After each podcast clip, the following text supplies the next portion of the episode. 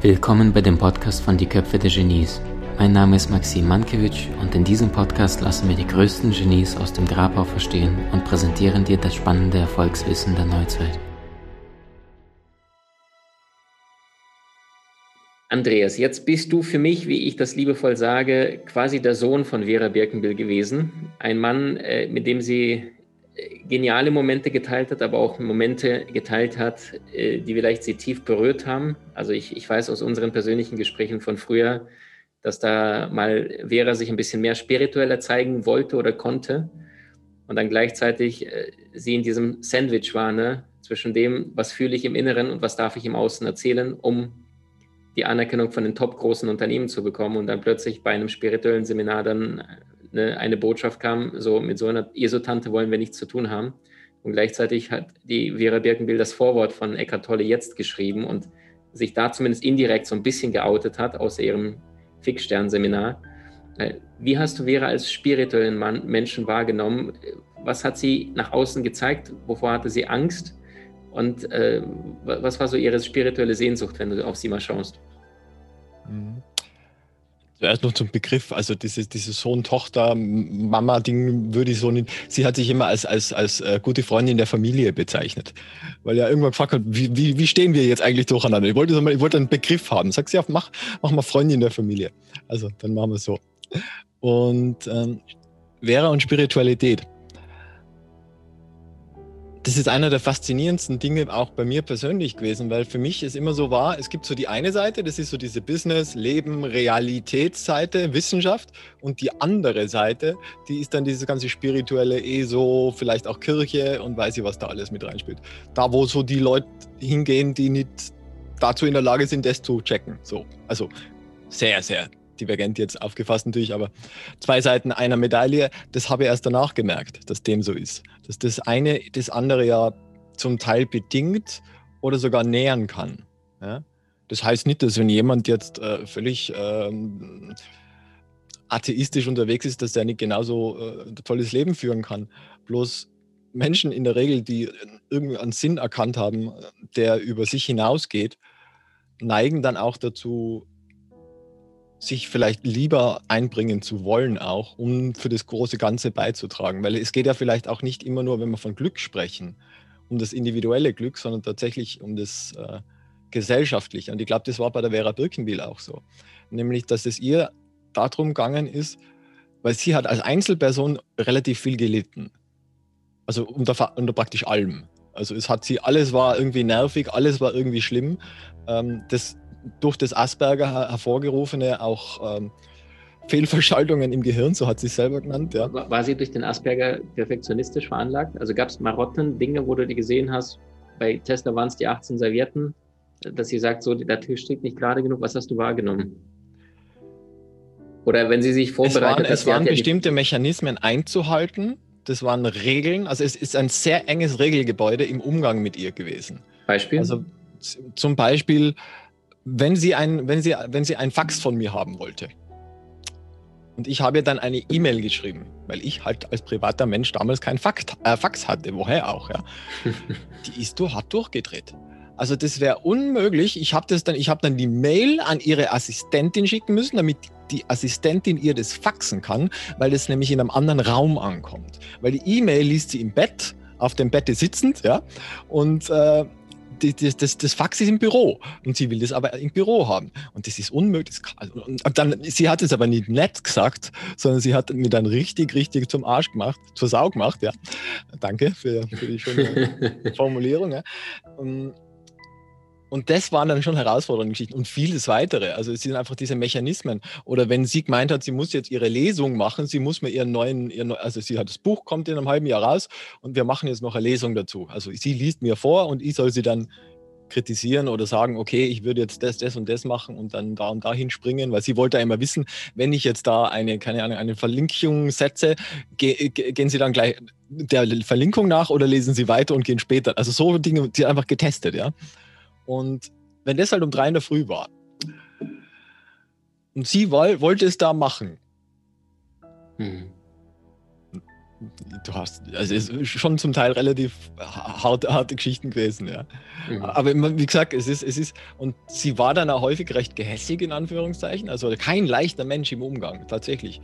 Also ich ein bisschen äh, keine Ahnung hat, wie Asperger funktioniert. Es gibt von, von Greta Thunberg gibt's einen, einen, einen schönen Dokumentarfilm irgendwie, der heißt Ich bin Greta.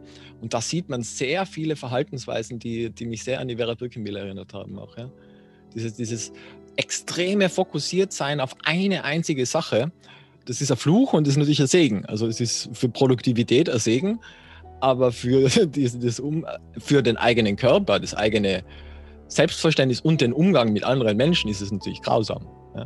Mhm. Weil das die einzige Priorität dann in dem Fall eben nur dieses eine Projekt hat. So wie mhm. Weltretten, Klimaretten oder halt bei der Vera Birkenbild dann gerade das Seminar vorbereiten oder was auch immer. Mhm. Und viel, viel, viel, viel, viel, viel Effort. Also das ist wirklich, weil sie war ja nie, sie war ja nie schlau wirklich. Also mhm. so, sie war nie, äh, sie, sie, ist durch alle Schulsysteme durchgefallen. Ähm, sie war aber extrem fleißig und hat sich das alles raufgeschaffen. Also sie sagte, sagte das ja immer auch selber, dass es ähm, den Mythos gäbe, dass man äh, klug und schlau und toll geboren wäre und dann ist vorbei. Ja aber dem ist nicht. Das heißt, der, der, der, David Perkins, der hat ihr aus der Seele gesprochen, mit der Fleiß, mit der Zeit überholt das Fleiß, der Fleiß das Talent, weil es gibt ja Menschen, die, die haben von, von Geburt an den Löffel bekommen, ja. Das, da, da, da sind bestimmte Geniegaben, die die anderen nicht bekommen. Und weil sie wissen, dass sie gerade in der Schulzeit jemand überlegen sind, dass sie dann von Anfang an sich weniger anstrengen und am Ende dann im Mittelmaß landen im Vergleich zu einem, der beißen muss, ne? Und er sagt, ich, mir, mir stinkt's wie ein Salieri, dem es gestunken hat, dass Mozart so genial war. Der konnte seine Gabe erkennen, aber nicht selber so genial komponieren. Und trotzdem hat er den Mozart nie überholen können, weil er in seinem Genius, Mozart war ja auch fleißig, muss man sagen. Äh, insofern, wenn, wenn ein Geniale plus Fleißiger auf einen normalen plus Fleißigen trifft, dann wird der Geniale trotzdem gewinnen. So, jetzt hast du mit Vera Birkenbiel äh, zehn Jahre. Die Frage in dem Zusammenhang mit Gewinnen ist wieder ob die, ob die Formulierung da die richtige ist, weiß ich nicht. Korrekt, korrekt. Ich glaube, dass wenn wir, wenn wir uns für das eine einsetzen und das eine ist die Mehrung des Glücks von allen, das ist ja auch das, das Modell. Ich habe das jetzt eben über, viel über Asien auch gelesen und China und die chinesische Kultur und wie wir jetzt in Depressionen verfallen in den verschiedenen Ländern wegen Corona. Und da ist tatsächlich einer der Dinge gewesen, dass, dass es im, im asiatischen Raum diese, dieses Wir-Glück gibt. Also da geht es nicht nur darum, ich muss meine Karriere jetzt und meinen Erfolg, sondern da geht es darum, wie kann ich dem Kollektiv nach oben helfen. Und da ist man natürlich ganz äh, andere Preise zu, äh, zu zahlen bereit. Ja? Mhm. Das ist, glaube ich, was wir auch ein bisschen lernen dürfen, äh, dieses wieder mehr zu schauen auf uns und weniger auf ich. Mhm. Also ich versuche das in meinem Leben so gut ich kann einzu.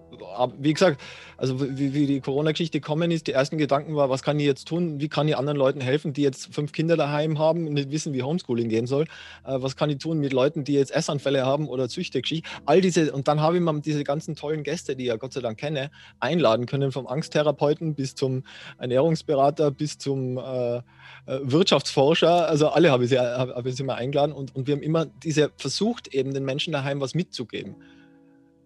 Und äh, das sind so die Dinge. Und ich glaube, dass wenn man so auch sein Fokus, und das war auch bei der Vera Birkenbill so, und für sie hat sie hat ja auch gesagt, wobei sie jetzt noch drastischer formuliert, also den, für den einzelnen Menschen hat sie sich fast nicht interessiert.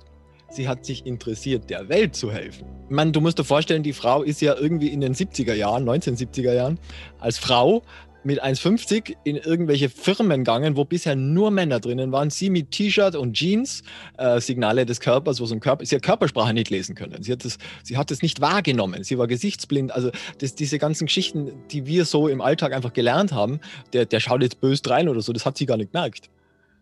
Ja. Mhm. Und, und deswegen hat sie dann sich so intensiv wissenschaftlich mit, mit, mit damals eben noch relativ oder sehr schwer zu lesender Literatur befasst weil heute ist ja auch einfacher vielleicht zu lesen, ähm, dass sie dann eben äh, den Schritt auch gemacht hat, das dann zu übersetzen. Natürlich durch den Papa, äh, der ja selber in dem Feld auch äh, damals schon eine Legende war. Ja. Mhm. Stark. Michael Böck. Ähm, ist nicht ihr Mann, für alle daheim, die das Das, das stimmt, das stimmt. Ähm, wenn wir uns jetzt mal das anschauen, jetzt hat sie, jetzt Vera Birken ist eine Frau, die Meisterschaft erlangt hat, ja. Ähm, durch, durch, extreme Fokussierung, durch vielleicht diesen Asperger, der wirklich da sagt, so äh, alles aus dem Weg, wumm, ja, hier, das ist die Botschaft und, und da werde ich jetzt Meisterschaft dazu erlangen, äh, egal welcher Bereich das ist, wie du sagst, Körpersprache oder Konfliktmanagement, weil sie Konflikte mit Menschen hatte. Jetzt hat sie ja, ja diesen, diesen. Am meisten mit sich selbst, aber. Genau, ja. genau. Jetzt hat sie diese perverse Maßanzug an sich selbst gedeichselt und gesagt, das sind meine Standards wie Michael Jordan. Ne? Jeder Mensch hat Talent, aber Fähigkeiten erfordern harte, intensive Arbeit. Vera war so ein ähnlicher Typ, auch in anderem Bereich. Wie ging es denn da, wenn sie mal mit einem Team, also mit euch quasi, gesagt hat, du, ich habe ein neues Konzept oder eine neue Idee, Andreas, oder hier ist mein neues Buch, lies mal mal Probe, bevor wir es in den Verlag geben. Und du hast dann aus deiner Sicht natürlich berechtigterweise dann die Welt anders wahrgenommen und gesagt, du Vera, ich weiß nicht, ob ich das so kommunizieren würde die hat sie in ihrer Größe mit dem Team gezeigt, obwohl sie euch ums Feedback gegeben hat, wenn ihr mal nicht der gleichen Meinung d'accord wart. Also, also was sie gefühlt hat und was sie getan hat, sind zwei unterschiedliche Dinge. Das ist ja auch dieser, dieser eine Moment zwischen, zwischen einer Sache passiert und wie reagiere ich drauf. Da hat sie mit der Zeit dazugelernt. Also das ist, ich habe sie ja erst später in ihrem Leben kennengelernt. Früher soll es schlimmer gewesen sein. Ähm, also wenn ich Kritik geäußert hätte oder habe, es ist schon so, sie war schon wie so eine, eine offene Wunde. Mhm. Also da reinzustechen, also auch eine kleine Kritik. Also so, sie hat sich immer gewehrt gegen, das, ist, das sind aber Verhaltensweisen, die man eigentlich einem Kind zuschreiben würde. Aber das hat sie ja auch selber gesagt. Ich, ich habe Verhaltensweisen wie. Sie hat das ja gewusst. Ja. Sie hat noch nie gewusst, warum. Sie hat gewusst, sie ist nicht normal, aber sie hat nicht gewusst, was sie hat das mit der Asperger-Geschichte, das hat sie ja, dass das eine Art von Autismus ist, das hat sie erst so fünf Jahre vor ihrem Tod überhaupt rausgefunden. Mhm. Also das war für sie ein Leben lang, die war, sie hat gemeint, ich bin einfach irgendwie geistig gestört. Ja. Wie weiß ich nicht, aber ja. Das heißt, wenn du mal jetzt gesagt hast, du Vera, ich weiß nicht, ob es auf Seite 17, ob ich das so formulieren oder kommunizieren würde, was war so eine Reaktion? Du sagst eine offene Wunde, was ja dafür sorgt, dass das ist eine Frau, muss man ja vorstellen, ja. Also es ist die Seminarstars so, also größer ging nicht, nicht nach meiner Wahrnehmung. Ja, vernetztes Denken, hochgradig anerkannt, Medien, Presse, alles. Äh, ein Bestseller nach dem nächsten, im Seminar 2.000, 3.000, 4.000 Leute, hochpreisige Seminare, trotzdem voll. Und dann sagst du eigentlich im Außen alles, wonach wir uns sehnen. Und dann vor dem Team, hier ist mein neues Baby, schaut mal rein und dann sagst du wie eine offene Wunde, wenn dann ein Mitarbeiter, in dem Fall, du warst da 20, 30 Jahre jünger, glaube ich, ne, zu der Zeitpunkt, dann kommt und sagt, du Vera, ich weiß nicht, und du bist ja zu Recht bei ihr eingestellt gewesen, weil sie ja an deine Gaben geglaubt hat, sonst hätte sie ja gesagt, jeder, jeder andere wäre willkommen. Und dann hast du etwas sanft formuliert, du bist ja auch kein, kein Brachialer ne, mit der Keule. Und dann war das sofort, wie kannst du nur? Die Erstreaktion. Ja, es ist, es ist, ist, sie, jeder sie von uns, also die Frage, Andreas, ist jeder von uns derart fucking verletzt und wir wissen es einfach gar nicht? Dem ist sie. Äh, es ist, äh, also ich selber arbeite mit einer Methode, die also um verschiedene Personas geht, also Rollen, die wir im Leben leben, also alter Ego, die wir haben. Ja? Und dazwischen wechseln wir ja im Alltag und merken das gar nicht. Und die Sammlung dieser Personas, die nennen wir dann Persönlichkeit. Ja? Und bei ihr war es natürlich so, sie hat diese eine Persona gehabt, das war diese extreme, empfindsame, verletzliche Zehnjährige. Vielleicht, ja. Die äh, sehr, sehr offen ist, sehr, sehr, die war 1,50, weiß ich nicht, 100 Kilo schwer, 150 Kilo schwer, war nie wirklich schön, war, hat, hat keine Zähne mehr gehabt mit in der Jugend schon also sie hat immer Gebiss tragen. Also da war einiges körperlich schon einmal nicht die Voraussetzung. Und man weiß ja, wie Kinder drauf sind. Mhm. Also ich war damals ein, dickes Kind, mir, das war nicht schön. Und bei ihr war sie dann im Quadrat, ja. Und das, das Was hat sie an dir gesehen? Ja, wenn du das gerade ansprichst, würdest du sagen, sie hat deine, dein Genius erkannt?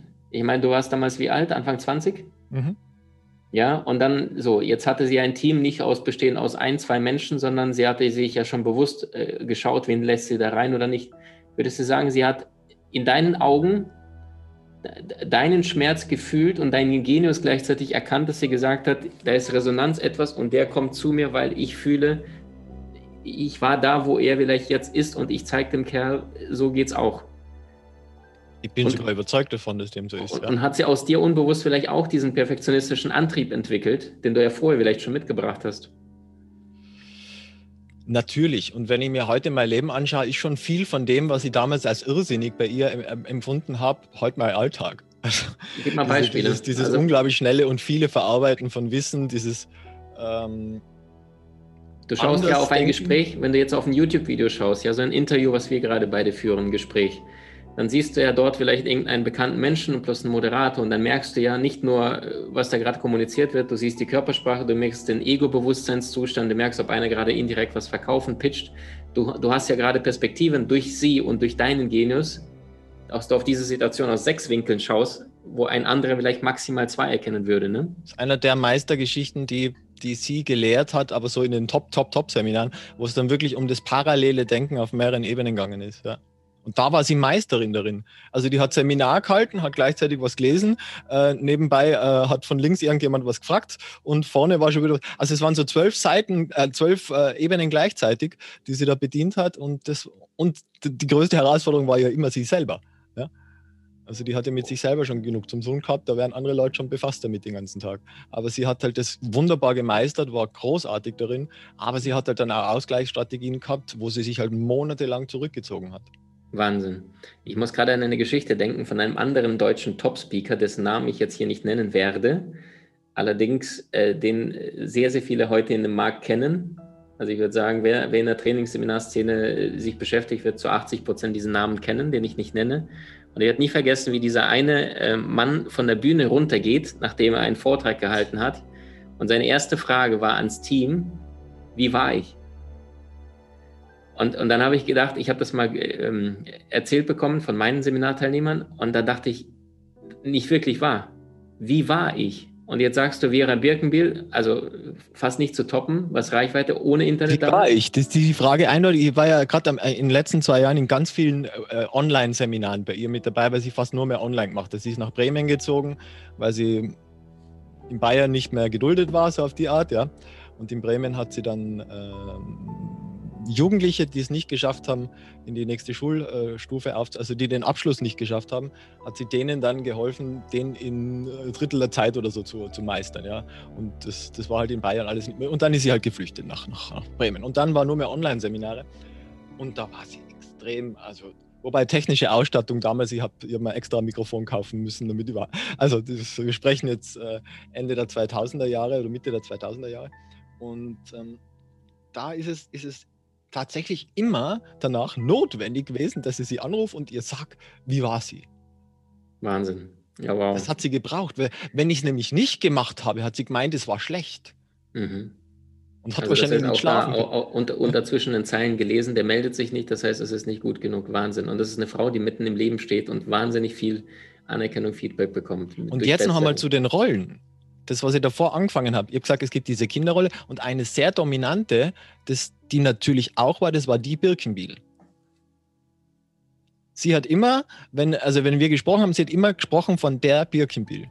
Also Leute buchen die Birkenbiel. Also das war dann ihre, ihre, ihre Filmrolle, sozusagen ihre, ihre Bühnenrolle.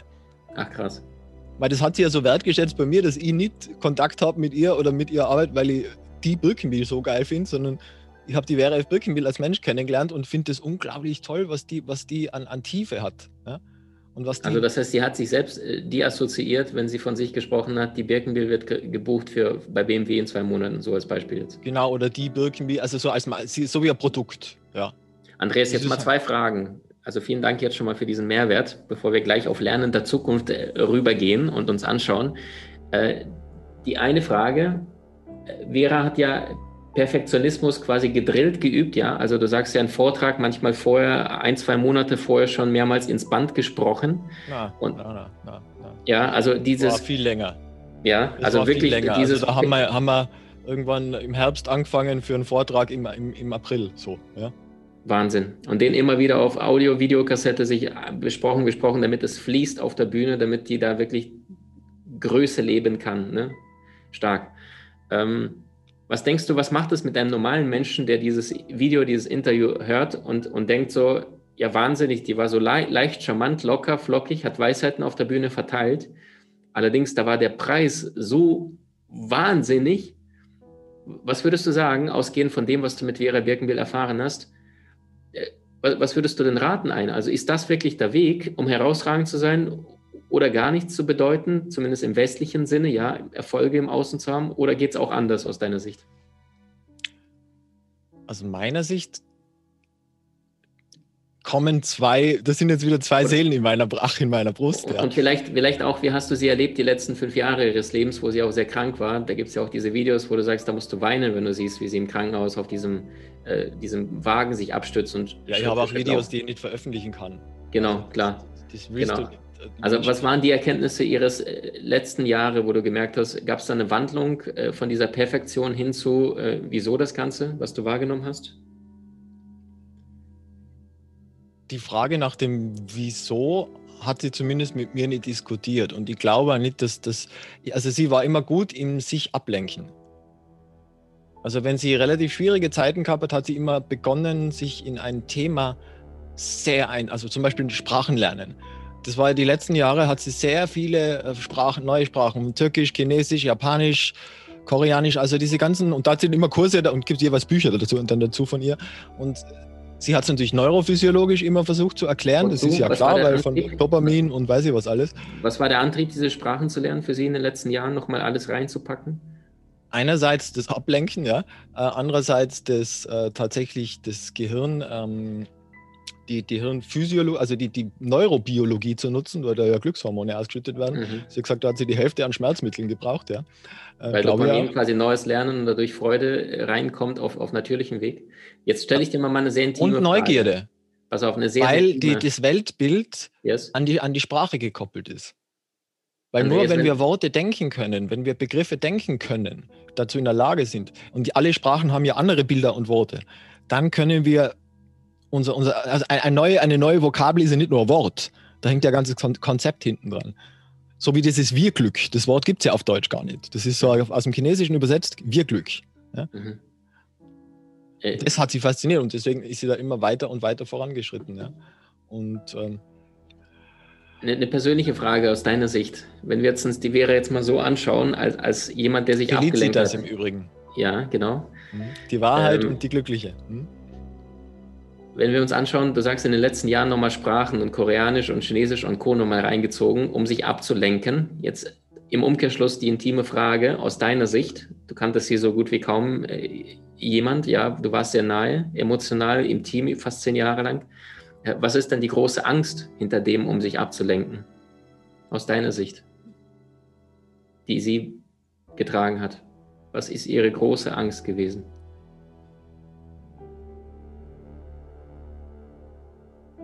Das in einen, einen, einen Satz zu packen, ich glaube, es ist nicht. Ich glaube, es ist schon zu zeigen, ich, ich muss nicht Opfer sein. Ob, was die Angst dahinter ist, ist, ich sterbe, ohne dass ich das getan habe.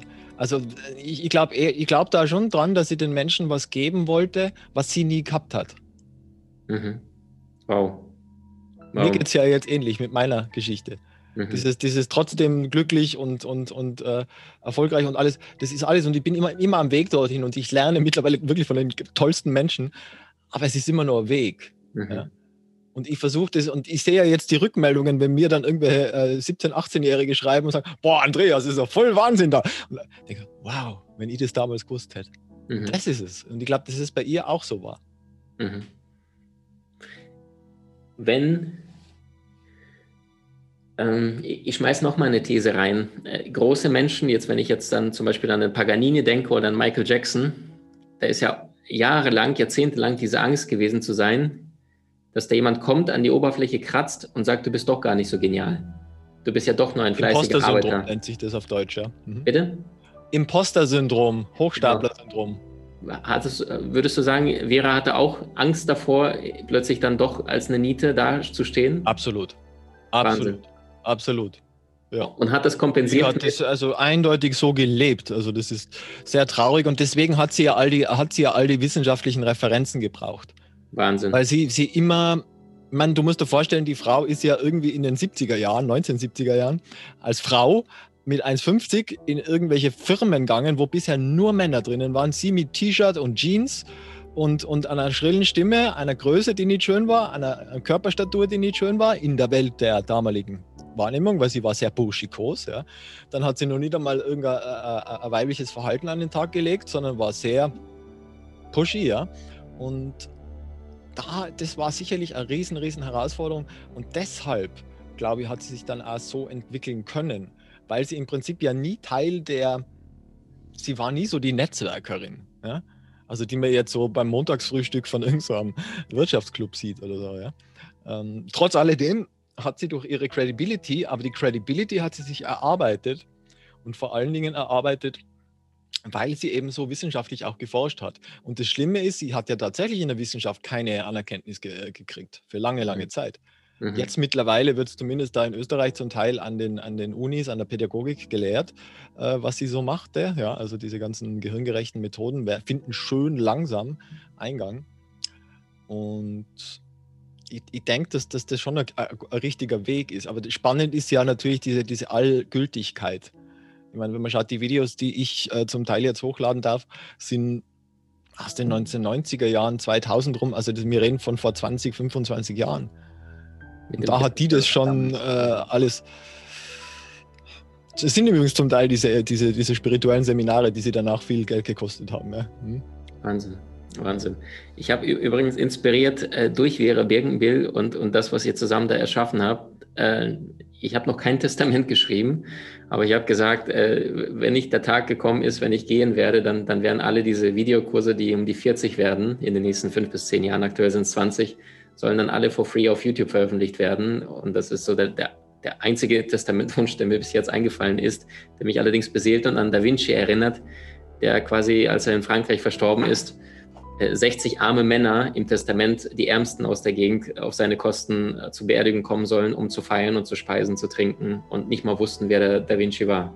Und Vera, ich weiß nicht, ob das im Testament oder ähnliches stand, aber ich finde es sensationell, was da für Videos sind in einer Perversion und Perfektion und Anspruch und Wissenschaft und Entertainment und das mit diesen beschränkten Mitteln in den 90er Jahren, ja, so, was heute viele Kollegen damit Bling Bling und Co. nicht schaffen, weil es einfach nicht Herzblut war und das spüren die Menschen, ob es echt ist oder nicht. Du willst im Leben mehr Möglichkeiten?